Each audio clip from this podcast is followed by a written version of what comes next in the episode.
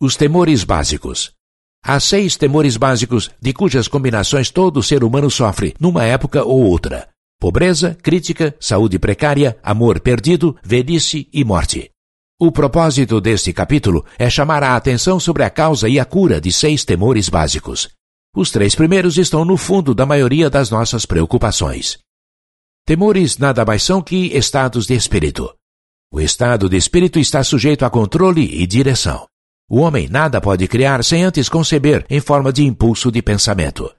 Os impulsos de pensamento começam a se traduzir imediatamente em seu equivalente físico, seja de modo voluntário ou involuntário. A natureza dotou o homem com controle absoluto sobre o pensamento.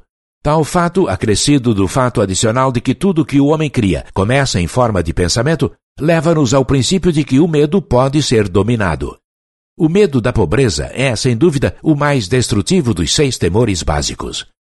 Foi colocado no alto da lista por ser o mais difícil de dominar. Nasceu da tendência herdada do homem de atacar economicamente seu semelhante. Nada lhe traz mais sofrimento e humilhação que a pobreza. Só os que já a experimentaram compreendem o pleno significado disso. Os seis temores básicos se traduzem num estado de preocupação e indecisão. Liberte-se para sempre do medo da morte, chegando à decisão de aceitar a morte como um acontecimento inevitável. Vença o medo da pobreza, chegando à decisão de se conformar com qualquer riqueza que possa acumular sem preocupações. Supere o medo da crítica, alcançando a decisão de não se preocupar com o que os outros possam pensar ou dizer a seu respeito. Elimine o medo da velhice tomando a decisão de aceitá-la, não como desvantagem, mas como bênção, que traz sabedoria, autocontrole e compreensão. Vença o medo das doenças com a decisão de esquecer os sintomas. Domine o medo da perda de amor, chegando à decisão de viver sem amor, se isso for necessário. Mate o hábito de preocupação, tomando a decisão de que nada que a vida tenha a oferecer vale o preço da preocupação. Com essa decisão virá o equilíbrio, a paz de espírito e a tranquilidade de pensamento.